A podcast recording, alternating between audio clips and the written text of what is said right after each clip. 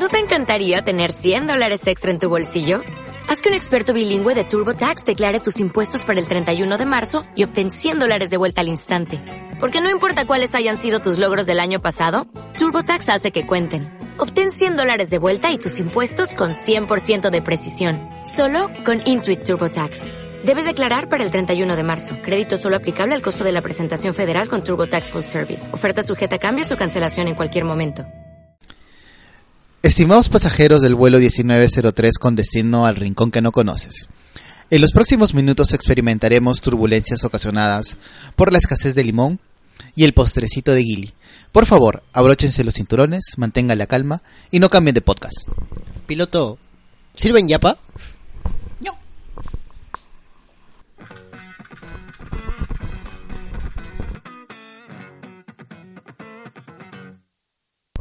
¡Pum! Bienvenidos a Dónde está el piloto. Yo soy Anderson Silva, arroba Anderson AS en Twitter y me acompaña. Walter Calderón, arroba yo soy Walter CG en Twitter. Jesús Vilcapuma, no uso Twitter. Y la alarma contra incendios de nuestro local. Que de vez en cuando va a estar interviniendo. Va a estar con el pip. Es nuestro nuevo nuestro nuevo jale, el detector de incendios. ¡Un aplauso para él! ¡Oh! Bueno, primero queremos agradecer a, nuestro auspiciador de siempre, a Habiliter Microfinanzas Especializadas, que los pueden ubicar en www.habiliterperú.com. Eh, más que nada son temas de microfinanzas, como ya se ha dicho, um, Infocorp y esas cosas.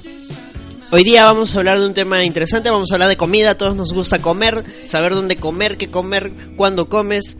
Los- uno de los placeres de la vida es comer definitivamente. La comida es rica. La comida se come.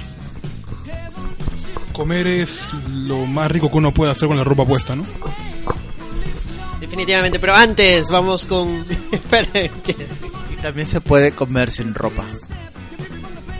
Claro, pero lo otro no. ¿No has visto que también hay sushi? Venden sushi en cuerpos de, de personas, de modelos. Y a veces entonces se puede comer en, en personas desnudas. Dejando, creo que ya matando el tema acá con este comentario, aclarar que no hay nada mejor que comer algo sobre alguien. Bueno, Como el pan con pan. bueno, creo que eso ya... Eso es para otro tema.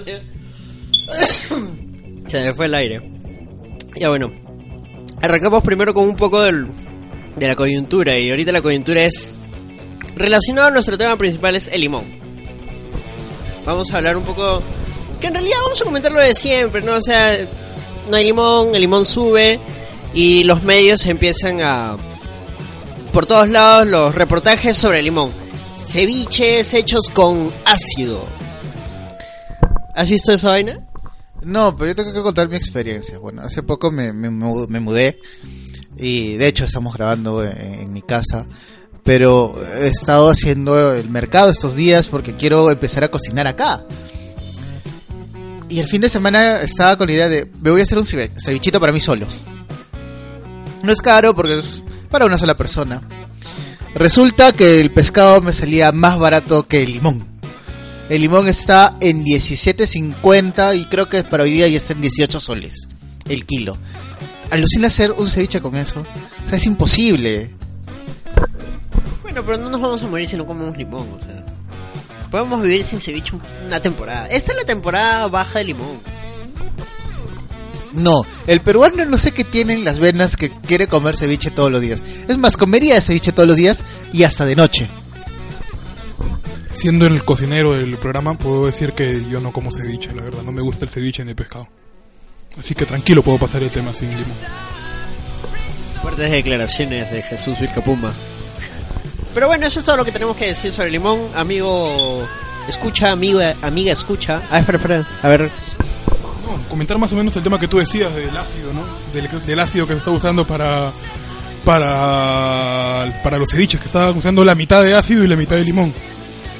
Alucinante, ¿qué más puedo decir? No me sorprende, pero alucinante. Es una- es una volada que venía de hace tiempo esa, esa idea. Desde mucho tiempo se hacía eso. Claro, esa vaina siempre sale. si- Siempre. Es, como que reciclaran el reportaje en realidad. No, no hay mucha novedad ahí. cuando viví en Bolivia, ellos tienen el limón grande, el limón lima, y no el, limón criollo que tenemos acá. Entonces ahí veía que siempre te dejaban al lado de la alcusa un potecito de limonero, se llamaba, que en realidad era ácido y que era una mierda. Entonces yo sé que te puedes, yo sé que cualquier paladar un poco entendido en las artes culinarias puede diferenciar lo que es un limón y lo que es ácido. Por ejemplo, lo que comes en carretilla generalmente es ácido. Bueno, sí, ¿no? O sea, las- eh, vienen usando ese sistema, esos sistemas hace tiempo, pero me duele, bolito, la casa de limón, porque la- el limón cae preciso para el aguadito, para la empanada, y ahí sí jode. El caldo de gallina. A la hopa. Jaca, maldito. ya, ya, no, no, de ahí degenera. Bueno, es lo que tenemos que decir sobre el limón. Así que, amigo escucha, amiga escucha, tengan cuidado cuando coman en la calle, porque les puede caer bomba. Bájenle un poco a su ceviche de pota, o sea, por un fin de semana que no se coman su cevichito de pota en la esquina, no se van a morir. Y pasamos al siguiente tema que está, está moviendo gente últimamente y con todo esto de las filtraciones y todo. Estamos hablando de GOT. Y para eso tenemos acá dos seguidores de, la saga que nos van a comentar un poco sobre el tema. No sé cuál está mejor. No sé qué episodio está mejor de esta temporada. Hasta el momento todos me han gustado, todos están... Cada, cada episodio te demuestra desde un ángulo distinto algo, algo diferente otra vez, bueno, siendo repetitivo, ¿no? Por un lado tienes esta batalla de Daenerys contra los Lannister y los Tully. Y con Drogon ahí matando gente como loco. Pero tienes episodios como el del domingo pasado que literalmente ha sido lento, pero ha tenido abundante carnecita y postrecito. Postrecito como el de Gilly, que ya nos, bueno, ya confirmó algo que podría ser importante más adelante, que es que Jon es el primero en línea de ser el heredero al trono de hierro. Entonces, qué cosa más interesante que eso, que Cersei esté embarazada. Aunque eso en los libros no aparece, ¿no? No, en los libros, en los libros no está apareciendo casi nada de lo que está pasando ahora ya. Ya estamos fuera de eso. Pero más decir, ¿no? Que ha sido un capítulo, el, el capítulo de Cersei, el capítulo del, de- del ataque de los, de los Dothrakis junto con Drogon a los, a los Lannister es un capítulo de acción. El capítulo posterior ha sido un capítulo de revelaciones. Revelaciones interesantes, revelaciones pajísimas. Momentos pajísimas. O sea, yo, la verdad, como, como, como hincha de la familia Baratheon, para mí la, la, revelación, la, la aparición, el retorno de Gendry ha sido... Guarden, guarden material porque se viene una sorpresa. Se viene otro crossover, gente. Pero no les vamos a decir con quién, aún. Pero se viene un crossover y el tema ya lo pueden ir adivinando. Vamos a hacer un crossover para hablar sobre Juego de Tronos con toda una gente. Ahí está, está armando algo muy bonito. Teorías, análisis profundo de la serie. Yo soy más fanático de los libros y del universo antiguo más que de la más que de la serie en sí. Pero se está viniendo, se viene algo bien bonito que estamos preparando y justo la serie también se está poniendo bien bonita. O sea, todo lo que se viene también está para hacer una conversa de por lo menos dos horas. Recibo colaboraciones de este vasos, platos. Porque parece que vamos a alojar un montón de gente acá. Yo quiero mandar saludos a César Vilches Obregón y a su podcast Te Meto Combo. Porque, porque todo el mundo está hablando de God y, y con él estamos hablando más bien de Rick and Morty, que también está muy baja la serie. No voy a comentar sobre los capítulos, sigan, síganlo en, en YouTube y ahí están los, los resúmenes de, de esta temporada. La verdad es que traté de ver Rick and Morty. He visto hasta el episodio 8. No me, no, no, no, no me, no me, no me atrapó. Por eso mismo los, los estoy mandando al otro canal. A mí sí me encantó la serie. Y les digo, no les voy a comentar más. Vayan a, los reviews del- de los capítulos. Y pasamos en un momento al tema central. Ya volvemos, gente.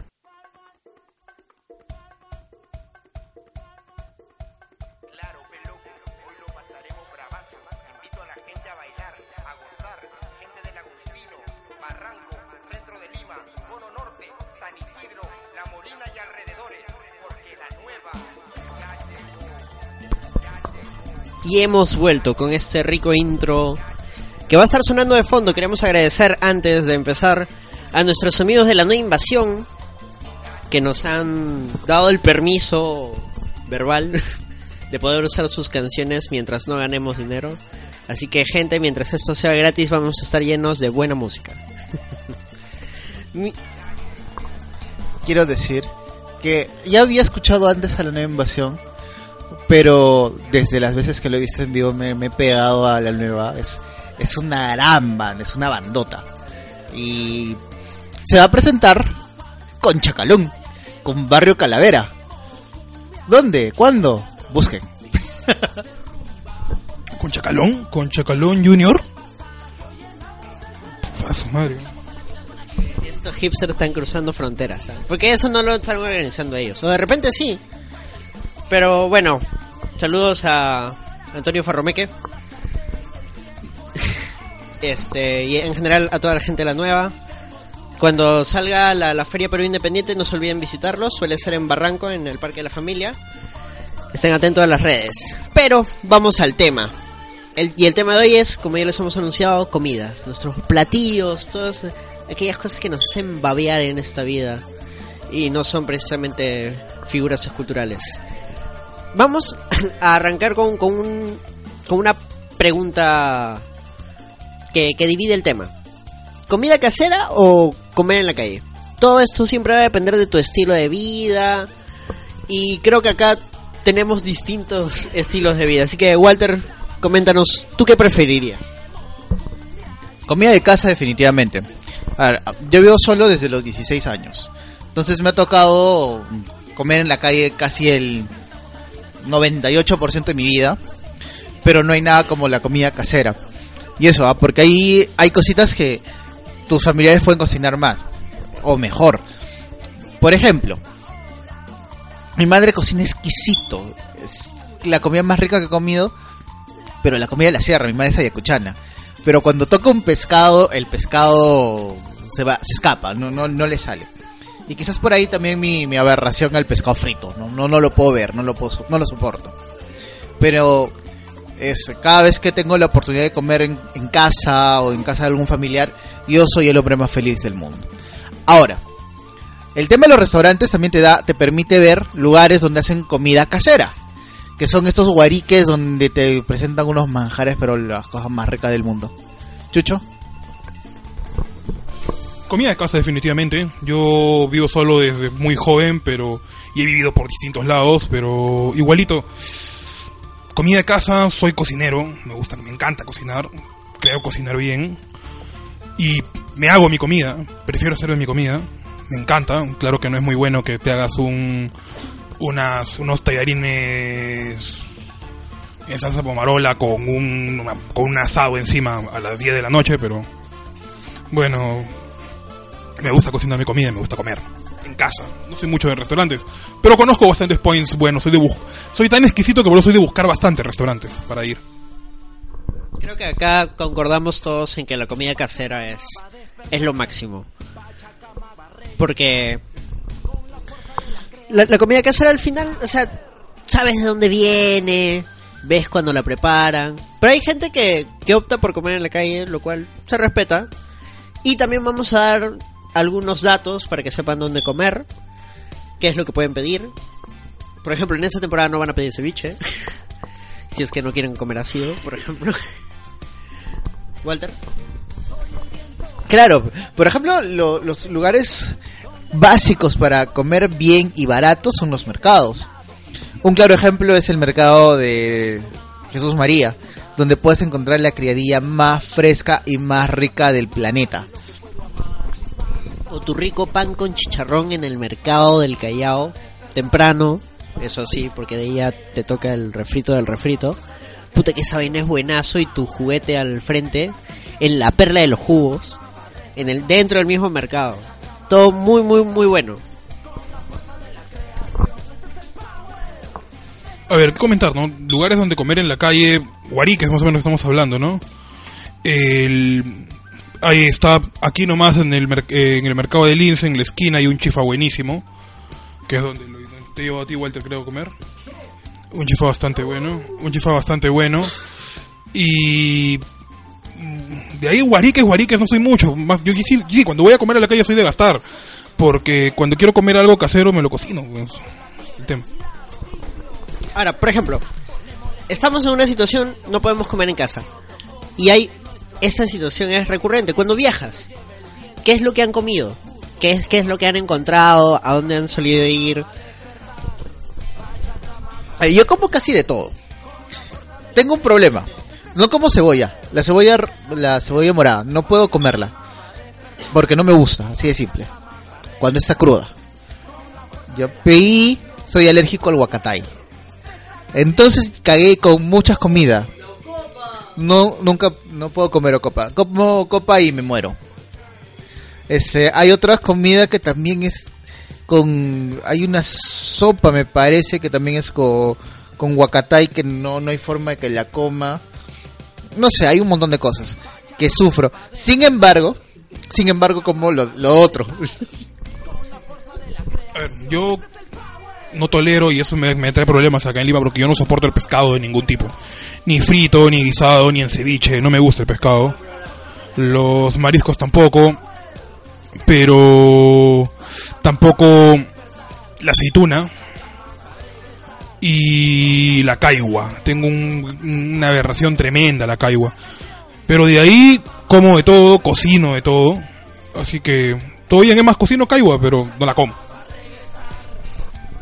No, yo también, digamos lo que yo no como es mariscos. Pero el pescado me encanta. Eh, ponte el, arroz con marisco, el chofo con marisco. Lo que pasa es que tiene un sabor bastante fuerte y no, no me es agradable. Sin embargo, digamos, no he estado en muchas situaciones también en las que comer marisco, así que tranquilo. Cuando he ido a la sierra, contento porque en la sierra hay, hay carnero. Recuerdo que en Puno, más exactamente en Ayaviri, comí cancacho, que es una suerte de cor- cordero asado en un horno especial. O sea, en cada parte de la sierra tiene un horno distinto y el cancacho es distinto. Y puta, qué rica esa vaina, weón. Sí, tienes razón. Por ejemplo, Ayacucho tiene una forma distinta de, de hacer el chicharrón. Ya, y es riquísimo. Y mm, habitualmente el chicharrón acompaña un plato básico del, de, Ayacucho que es el puca picante. Que es una suerte de guiso a partir de ají colorado, maní, betarrada y le hacen una ensaladita de cebolla con cebolla que yo no como y betarraga también. Y es roja, es muy roja. Y ahí encima sus pedacitos de chicharrón. Eso lo van a conseguir. Es, es un plato clásico ayacuchano. Y lo van a comer bien rico en las pampas de Ayacucho en quinoa.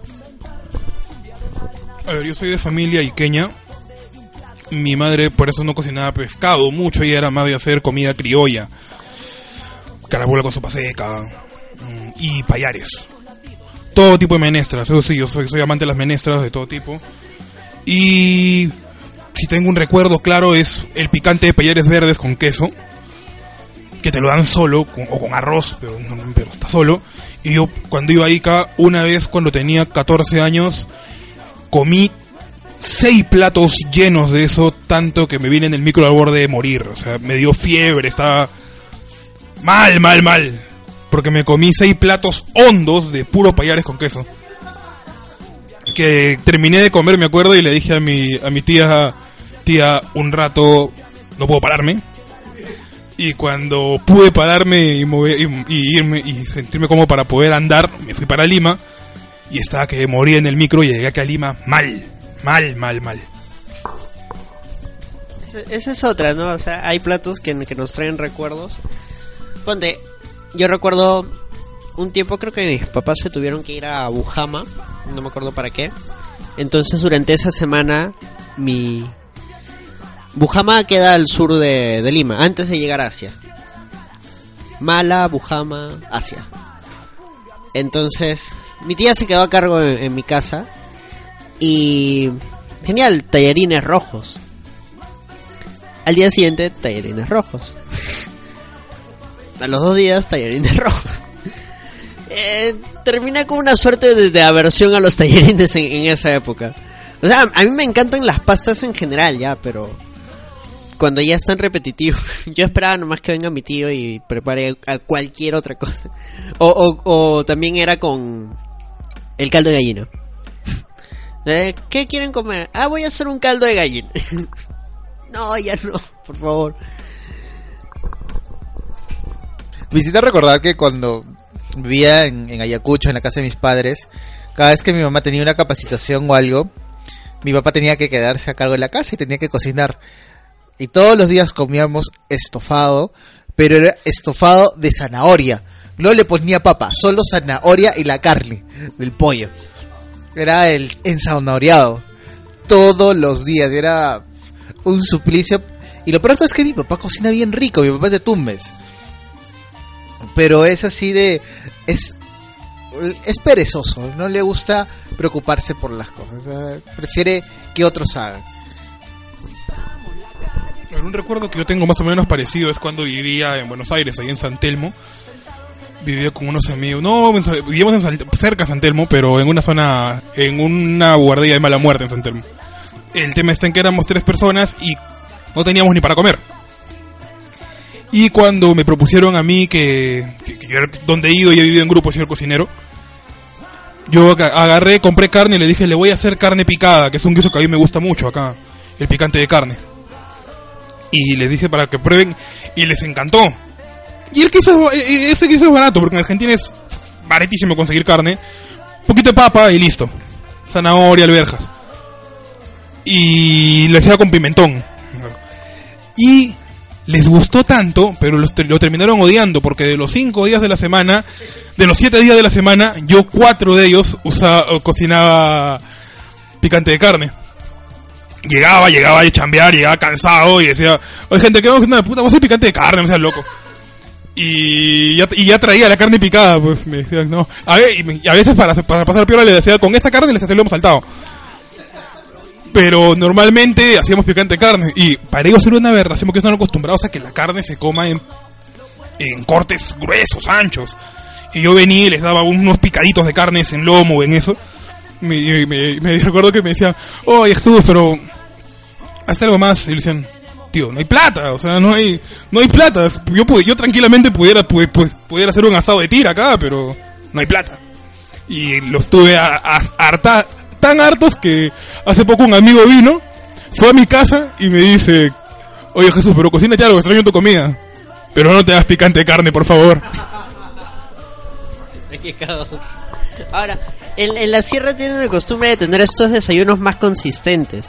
Yo en Huancavelica he desayunado precisamente de picante de carne. No es uno de mis platillos favoritos tampoco.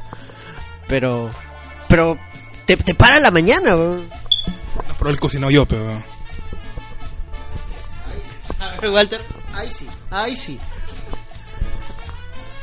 Voy a decir una historia que me destrozó, ¿ah? Yo hace poco he terminado, mi- he terminado una relación de años, que era con compromiso y todo. Me encontré con una, con la, con una de las amigas de mi, de mi exnovia, y me dijo que lo que le comentó era que lo que más extrañaba de mí era mi comida. Así, ¿ah? Lo que más, dice que lo que más es tu comida. Y yo no sabía si senti- si sentirme bien o mal de eso. La verdad. Eh, Del corazón al estómago no hay mucha distancia. De, de hecho, una, una de las cosas que, que enamora en esta vida es, es la comida. O sea, es que te, te pones a pensar y en esta vida puedes, puedes vivir sin muchas cosas, pero no sin comer. Del corazón al estómago hay un diafragma. Yo me acuerdo que cuando yo conocí a esta chica y tenía que invitarla a comer, le dije para que venga a comer a mi casa y no sabía que tenía que cocinarle algo, ¿no? Porque dije, va a venir, le voy a cocinar algo bien, algo para impresionarla. Y me acuerdo que le hice unos raviolis rellenos de espárragos en salsa de leche con unos subuco a la cerveza. Le encantó. Creo que por eso se enamoró de mí, eh, de verdad. Mi, mi enamorada sabe cocinar. Yo soy medio tada para la cocina. O sea, si me das los pasos exactos, de repente la hago. Pero, o sea, yo por mi propia cuenta soy medio tada. Y era curioso, me acuerdo cuando estaba al Bar Lima. Los días que no abría, me sentaba yo en la banquita afuera a, conversar con ella a veces por teléfono. O simplemente a pasar el rato. Y una vez salimos y nos sentamos afuera del bar Lima y ella había preparado unas torrejas de brócoli. A mí no me gusta el brócoli, pero sus torrejas estaban buenas. Se, sintió un poco rara ella porque cuando lo probó es como que creo que estaba un poco alto de sal, pero puta, estaban buenas. O sea, e- e- es, es importante eso. No, no, es- estaban buenas, güey, ella sabe cocinar. Defecto de cocinero, pero por costumbre argentina.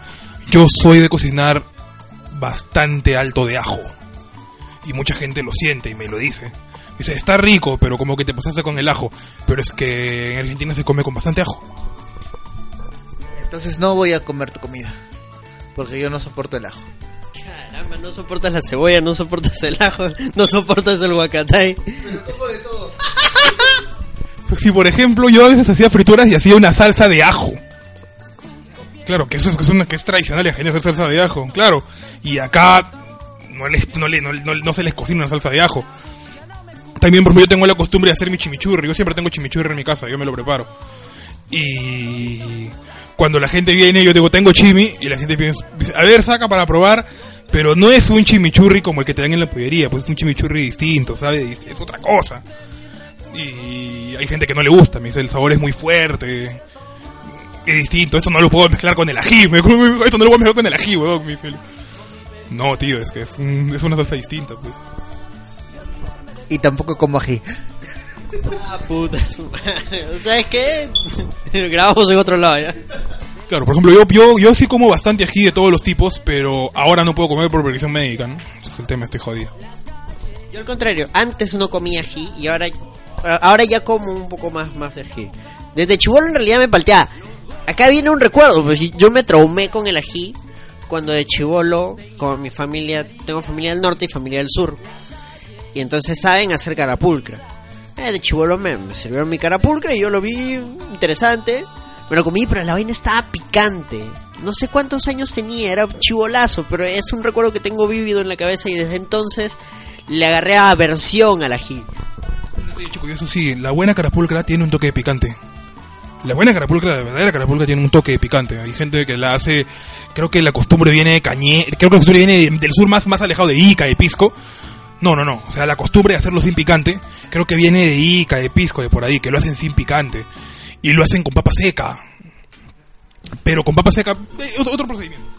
Claro, la, la que yo como es con papa seca. Para mí es mucho más rico. Igual con su toque picante, pero yo era chivolo. Entiendo, lo que estoy hablando es que lo hacen con papa fresca, disculpa. La, la carapulcra la hacen con papa fresca y la hacen sin picante. Es otro plato. Eso es en chincha. En chincha lo hacen con papa fresca. Y claro, es que lo que pasa es que mucha gente es como que el ají no, pero yo yo siempre he pensado esto. el- o sea, como el ceviche. El ceviche sin ají no es ceviche. eh, eh, la vida es como el ceviche y los problemas como el ají. Sin ají no hay ceviche. Pero me encanta el ají de cocona. Es la cosa... eh, a mí me encanta. Hace poco estuve en Iquitos y debe ser el lugar donde he comido más rico de, en, los, en los últimos tiempos. El, ya aprendí a comer algo que no sabía que me, que me iba a gustar tanto. Y acá estoy cerca del Maquizapa y de tanto en tanto me doy un saltito a comer algo. En las mañanas, porque en las noches es otra cosa. Bueno, en no- en la- ese restaurante en las noches se convierte en otra cosa. Pero, ¿qué, ¿qué comiste ahí en la selva? O sea, ¿alguna cosa exótica? ¿Tortuga? Bueno, he comido venado. Y antes había comido venado en la Merced. No me gustó tanto en la Merced, pero ahora que, que- que lo, que lo volví a comer hacía otra cosa. Sí, sajino y suri. Solamente por curiosidad. Y vi, ¿Y te gustó el gusanito? me encantó ese gusanito. Sabe a pellejo de pollo frito. Miren, no sé cómo se llama esa tortuga, no me acuerdo el nombre ahorita, pero es esta misma tortuga que en la película Holocausto Caníbal la matan. Ya, y que la matan así en plena, en plena película, que fue real y por eso pusieron la película en bastantes lados. Pero yo me acuerdo que yo cuando fui a la selva a ver un tema, a ver un operativo de lavado de activos, otras cosas, vi cómo mataron esa tortuga. Es horrible. Es un procedimiento que no voy a decirlo acá porque es horrible, horrible, horrible, horrible. El animal sufre tremendamente. Yo no lo quise comer. Cuenta. Ya, agarran a la tortuga. Vamos a hacer el anuncio, amigo o amiga, radios, radio escucha, podcast escucha. Si ustedes son sensibles, las siguientes, las siguientes descripciones pueden ir- herir susceptibilidades. Aléjese. Un minuto solamente, adelanten este minuto porque voy a decir lo más rápido posible. Agarran a la tortuga, le rompen el caparazón mientras que está viva, le siguen golpeando, el animalito se mete en su caparazón y siguen golpeándolo con un martillo y con un clavo hasta abrirlo. Cuando lo abren, el animalito reacciona, saca su cabeza y en ese momento le cortan la cabeza. Y empiezan a sacarle el... a, sacar el animal de, toda- de todo el caparazón. Es horrible, horrible. Yo lloré cuando lo vi. Y mi- cuando me lo ofrecieron yo dije, a huevón, yo no como eso ni cagando. Y mi jefe dijo, a ver, para probar. Y dice él que es la carne más rica probada en su vida. Yo no, y bastante gente, no me acuerdo el nombre de esa tortuga, pero bastante gente dice que es la carne más rica que hay. Yo no pude comerla, porque es un tema terrible. Creo que hasta los pollos los tratan con más dignidad. ¿no? hasta la vaca, weón. Yo sí comería. Yo no, no sé. te- soy sincero, no, no sé. la verdad. Yo tal vez podría comerlo, pero el tema es haberlo visto. O sea, después de haberlo visto, haber ido a hacer el operativo y cuando regresemos nos ofrezcan eso, yo no pude. Pero... Porque yo cuando, de verdad, yo después de ver esa cosa yo lloré. Yo realmente lloré porque me pareció tan terrible y que mi jefe incluso, incluso se burlaron de mí, me acuerdo. Durante años mi jefe tuvo de tuvo de imagen para cuando yo lo llamaba la carita de un niñito llorando. Y fue porque yo lloré cuando pasó eso. Y mira, y, y no quise probar, dije, no, tío, no, yo no como eso. Y dicen, dicen que es delicioso. Bueno, yo estoy acostumbrado a ver cómo, cómo matan animalitos porque en, en Ayacucho hemos tenido pollos, cuyes, patos, de todo. Y después ya cuando estudiaba medicina en Bolivia me tocó matar un chanchito, que es la cosa más rara que he hecho en mi vida. Después de eso ya como que he perdido la sensibilidad a esas cosas. Así que no sé, no. Tendría que verlo, ¿no? Quizás me dé asquito, quizás me dé hambrecita y quiera apoyar. Los amantes del gore, búscalo en internet y está ahí. Así que, si quieren verlo y traumarse. Si eres amante del gore y eres, pero eres animalista, no lo busques. ¿Puedes ser amante del gore y animalista? Si eres vegano y te gustan las películas gore, se puede. Digo, ¿no? Qué extraño. Suena contradictorio, pero sucede y hay de todo en este mundo. Otra cosa que estaba pensando es, ¿con qué su- sueles acompañar? Porque hay bebidas.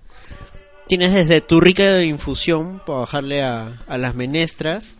Tienes tu, tu de piña, tu jugo de naranja, tu agüita de cocona. Inca Cola. Por ejemplo, yo no soporto comer con cerveza. No puedo. O sea, puedo comer con un vino, con cualquier tipo de vino, dependiendo de lo que se coma.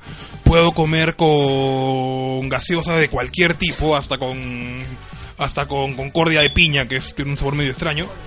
Pero no es para comer, es demasiado dulce como para acompañar una comida. Pero lo que pero no puedo comer con chela, no puedo, ni Pero no puedo comer con chela, o sea, la chela es la concordia de piña tiene un sabor a chicle. Eh, El, el, el ceviche con, con chela, pues como tú no comes ceviche, claro. El ceviche con chela es la combinación ganadora, ¿no? Pero pero otro- otros platos sí, o sea, la chela te embota. Claro, por ejemplo, por mi tratamiento médico a mí me han prohibido pescado, me han prohibido ají y me han prohibido alcohol. Entonces, por lo menos si yo fuera un cevichero chelero, estaría jodido. Se me están que yo no soy nada de eso. Y claro, el alcohol sí lo he, me he zurrado en eso, pero por lo menos el ceviche con el, con el ají sí lo, he- sí lo he hecho. Yo prefiero Inca Cola. Las aguas me saben a nada. Así, no sé, probablemente no he tenido la oportunidad de ir a un lugar donde me sirvan un buen refresco, un, una cosa que, que tenga sabor, porque no me nada. Pero no, no me imagino comer algo sin una Inca Cola al lado, bien helada y hielo al lado. Y en su defecto, una Coca-Cola. Claro, el peruano come con Inca-Cola, pues. Es más, ahí traigo una historia, por ejemplo, que es cuando vino Iron Maiden por segunda vez, mi pata los trajo. Y él me contó que llevaron a comer a, a Bruce Dickinson, al vocalista, y toda la gente, ¿no? Pero Bruce Dickinson lo primero que preguntó cuando se sentó fue, ¿me pueden traer Inca Cola? Dice que le trajeron Inca Cola, tomó y dijo, he buscado esto como loco, por la primera vez lo tomé acá ya al punto de irme, es la mejor bebida que existe, y se llevó bolsas de gas, bolsas de Inca Cola, pidió que le consigan y se fue con bolsas de Inca Cola. Bruce, ¿no quieres algo de coca? No, no me jodan, yo quiero Inca Cola, weón. Pero acá tenemos la caspa del Inca, weón. No me jodas, yo quiero Inca Cola. Bueno, aclarando, acá ahí viene la aclaración de que justo Bruce Dickinson es uno de los tipos más sanos dentro del metal, ¿no? El tipo es totalmente abstemio. Y es más, por eso es que, él- por eso es que por ejemplo, él maneja el avión de Iron Maiden, él es piloto profesional y él maneja, le maneja el avión. Pero mi pata me dice, ¿no? Que el pata dijo, consígame Inca Cola. Y mandaron y empezaron a traer bolsas de Inca Cola y él pidió más. ¿Por qué? Porque cuando arrancaron se fue y empezaron a trepar al avión así, bolsas llenas de Inca Cola de 3 litros. Y de que el hombre se enamoró de eso, le encantó. Otra historia, cuando vino Mike Becerra, el vocalista, el, bueno, vocalista conocido de Lowness, ha sido vocalista de Amy Manstein, él llegó, se sentó en el, en el, mi pata no, no, no fue el que lo trajo, pero era pata del que lo trajo, y entró a tomarse una foto. Y dice que se, se sorprendió cuando entró y vio a Becerra sirviéndose Pilsen y tomando. Y se acerca y le habla, y May Becerra le dice que había encontrado esta cerveza, y era la cerveza más, era la cerveza que en su vida. Y está, y tiene su foto de él con May Becerra, con May Becerra, vocalista, un tremendo vocalista, un monstruo, con May Becerra como una pilsen así, así posando, señalando la cámara con la pilsen. Y me dice, tío, y le encantó la pilsen, ¿no? Ha probado, no sé, hasta, de probado hasta la mejor chela alemana, pero al weón le gustó la pilsen. Piensa en callado, pues, papu. Calidad de exportación, coronas son huevadas. ¿Qué pasa? Me miras con cara de, de indignación. Cusqueña Red Lager. O sea, es lo que compro eh, cuando me voy a, a mis conciertos, ¿ya? Ay, fo. Sí, ¿Por qué nos dicen barranquinos wannabe, no? No, porque los otros tomamos Budweiser o Corona con, con limón. Oye, y eso, ah, que hay otra, otra versión que es michelada, que es la Corona con este Tabasco, ají, alguna huevada más y limón, que ya es este, ya eso es dañino para la salud. Sin embargo, yo creo que sí, o sea, uh, ¿de qué estamos hablando de las cervezas, no? Que tenemos que tomar. Sí, pues la cerveza es rica. Eh, te voy a contar que, que en Iquitos todo era cristal. Y así el, de repente lo, el, el calor de la ciudad hacía que bebiera la cristal como si fuera agüita. Y me sabía tan rico. Después cuando regresé volví a intentarlo y no. No hay forma. Es horrible. Walter, tú eres el hipster del grupo y por lo que tenemos de hipster, por la gente que es hipster, haz, haz honor a, la- nuestro a nuestra chapa y por lo menos recomienda dos chelas artesanales que te gusten. Bavarian, ¿no? Las IPA. Y este. Otra que me gusta también. Hay una. La verdad es que no, no, no tengo los nombres exactos, pero son las IPA y las negras. Recuerdo cuando yo fui a cuando cuando cuando te llevé a cuando cuando planeábamos el programa y los llevé a al Superba a comer mi, mi sopa criolla, vayan a comer sopa criolla Superba, es una maravilla. No a, no al siete sopas. Y tú pediste una chela. No me acuerdo qué chela pediste. Mi tierra linda, creo, una cosa así. Como te digo, no, los- yo soy malo para los nombres de esas jugadas. O sea, tengo que, tener la carta ahí y leerla para... Pero en realidad, ahora en los últimos años, la explosión de las cervezas artesanales está tan fuerte que vas a cualquier... Incluso en la feria del libro ha habido una, un stand donde estaban vendiendo cerveza artesanal. Entonces, y son de buena calidad y son ricas.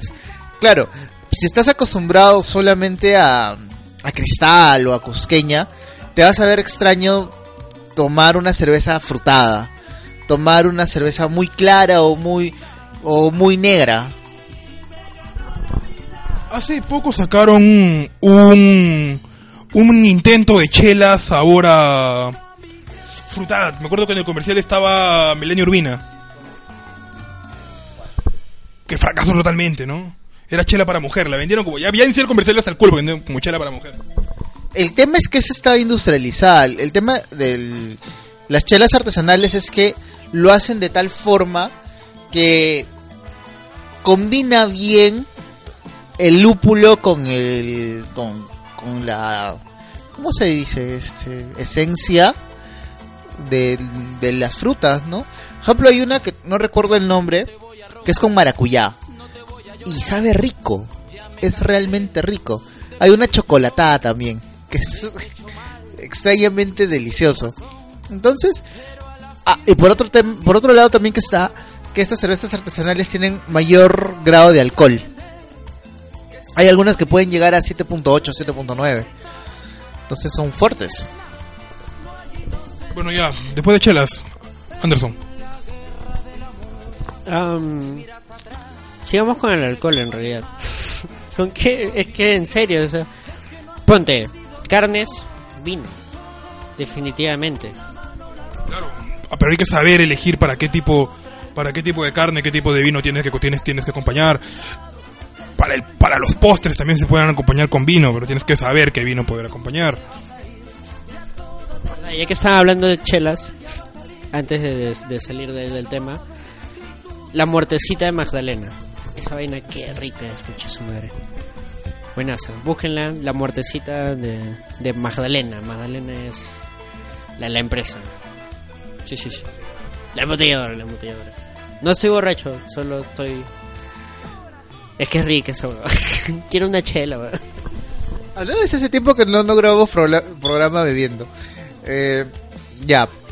Y bueno, con, la chel- con lo que ustedes comentaban sobre las carnes, este, no me gustan las parrilladas, esas que les que bañan a la carne en este aderezo de las adoban, me parece, no sé cómo se llama eso, que es este ají amarillo o colorado, ajo y no sé qué más cosas, para después ponerlo a la parrilla. Yo siento que la carne es una suela después. No me gusta así la- eh, las parrillas. ¿A qué, te refieres tú? Las carnes que las carnes que las fileteadas y que las que el aderezo, que las aderezan, que les ponen. Ah, bueno, pero eso, eso es, depende del aderezo que hacen. Por ejemplo, yo lo que yo lo que sé es que marino las carnes. O sea, hago un marinaje para cierta carne. Ejemplo, el chancho yo lo marino. Pero es hacer una salsa que normalmente no lleva ají, más es cosas naturales, limón, menta, cosas de ese tipo y pone, lo pones en el frigider por dos días para que la carne tenga sabor, para que la carne tenga jugo, que es muy distinto, pero esos son con el corte completo. ¿Entiendes? De ahí si tú agarras y le pones así, le haces un aderezo como estos que le hacen en la... en la- Tú estás hablando del aderezo que hacen en la clásica parrilla, la parrilla típica, peruana. Sí, pues acá tenemos esa costumbre que también vino con la pollada, ¿no? De aderezar la carne. No, si tú vas a meter a la parrilla, en mi caso debe ser porque yo aprendí a, a asar en Argentina. Claro, pones la carne con sal, si quieres le pones pimienta y punto. Y punto. De ahí puede, claro, puedes, pon- puedes ponerle exquisito, por ejemplo, y puedes ponerle un poquito de curry, de tomillo, un poquito. Pero lo normal es carne con sal parrillera, sal parrillera y pimienta. Nada más. Claro. Es distinta la parrillera de la sal de maras. Pero la sal para parrilla es lo que estoy hablando. Esas que, que son... cu- Oye, qué hermosa canción. Este es Pepita de Oro de la Nueva Invasión. Quien nos acompaña esta noche hablando sobre productos alimenticios. Suena raro así. Y nos va a acompañar en todos los programas, así que acostúmbrense. Sí, acostúmbrense a la nueva, por favor. Bueno, vamos a pasar ya a la parte final. ¿Quieres comentar algo más? Dinos. A ver si nos invitan a algún concierto de la nueva, pues, ¿no? Pónganse las entradas, pues papus. Vamos, ya que estamos hablando de comidas y esas cosas. Acá nuestro cocinero a cargo nos va a explicar algo sencillo que ustedes pueden realizar. Solo escuchen bien, apunten, anoten. Y de ahí quizás nos pueden comentar qué tal les fue tratando de, de hacer la, la siguiente receta. Vuelta.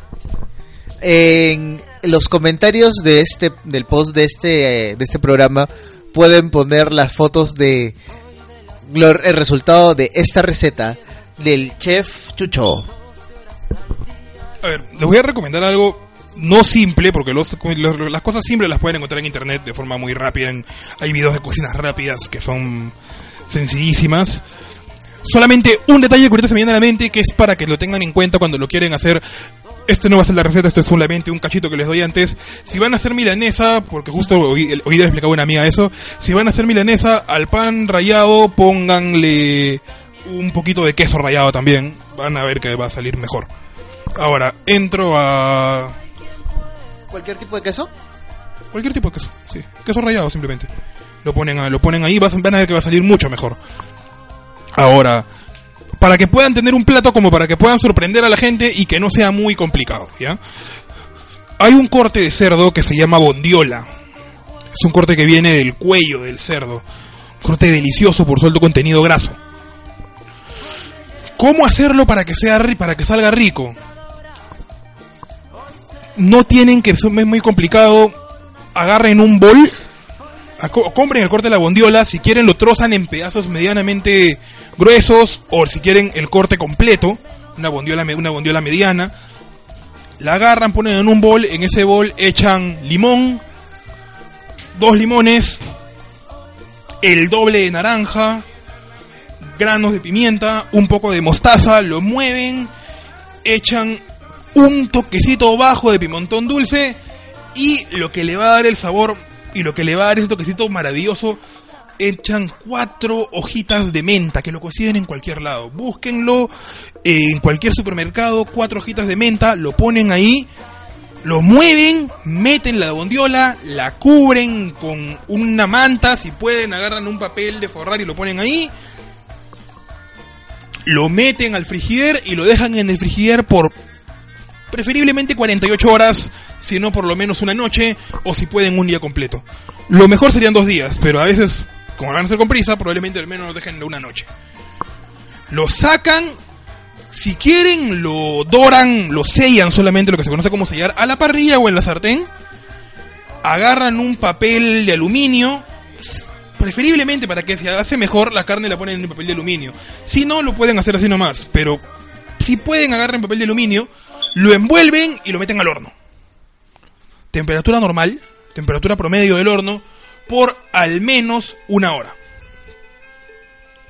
Lo dejan cocinar y cuando lo saquen van a tener una carne que se va a cortar con cuchara y que va a ser, se va a deshacer en su boca. Es delicioso.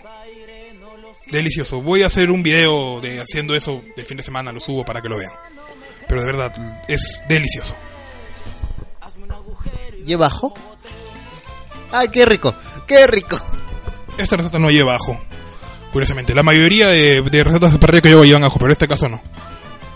Ah, más bien, olvidé de algo. A la bondiola, antes de antes de ponerla en el. de envolverla, meterla al horno, o, lo que, o, si la van a primero. primero por lo menos curar en, la en el fuego, lo que hacen es que ahí recién le echan sal.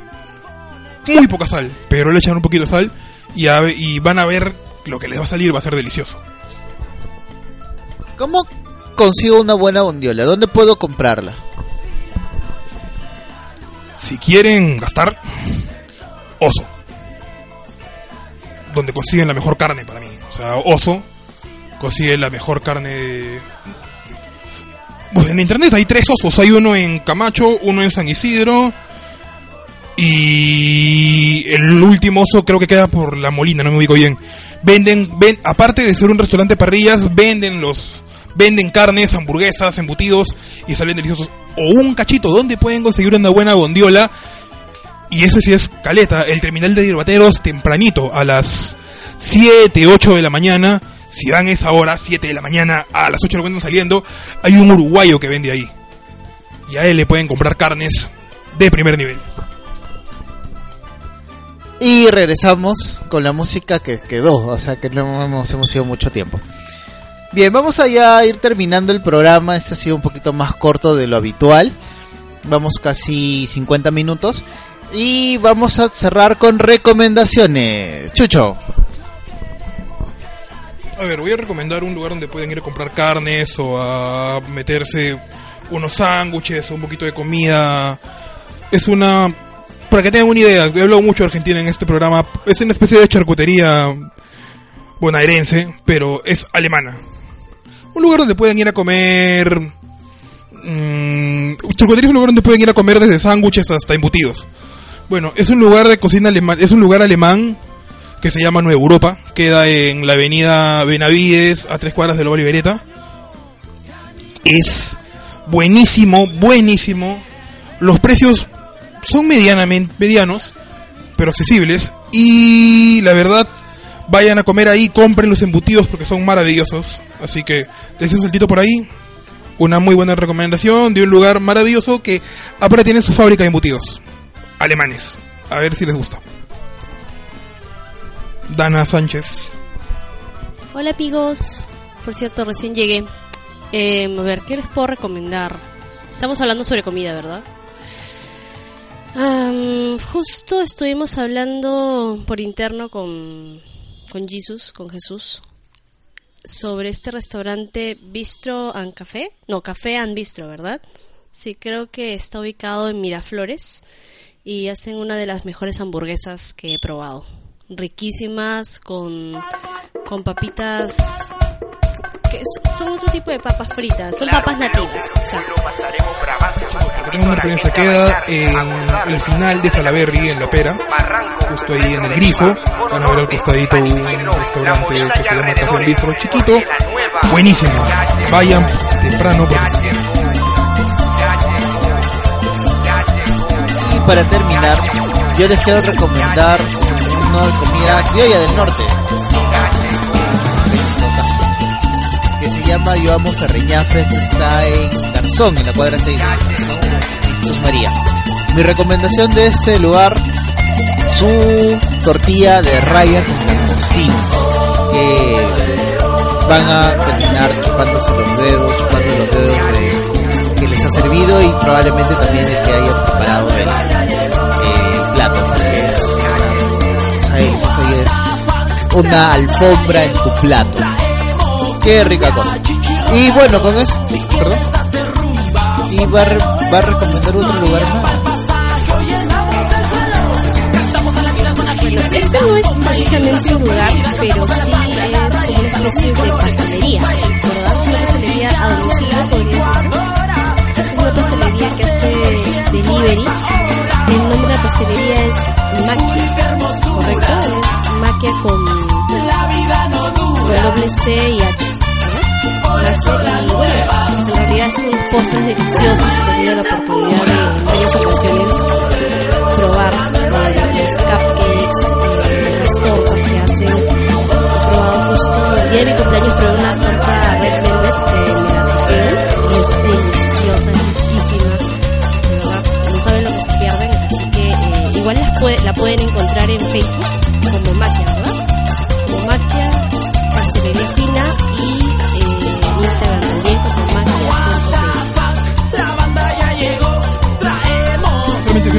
recomendable, muy recomendable porque son postres, postres deliciosos. Y denle un salto, hace ofertas, sorteos, sigue su Facebook. 100% recomendable. Bueno, gente, nos vemos. Y eso es todo por hoy. Nos despedimos, les dejamos con un último tema de la nueva invasión que ya deben estar escuchando en este momento, que es la nueva ya llegó. Y nos vemos, adiós, hasta la próxima semana, 어떻게 돌리지 절차고.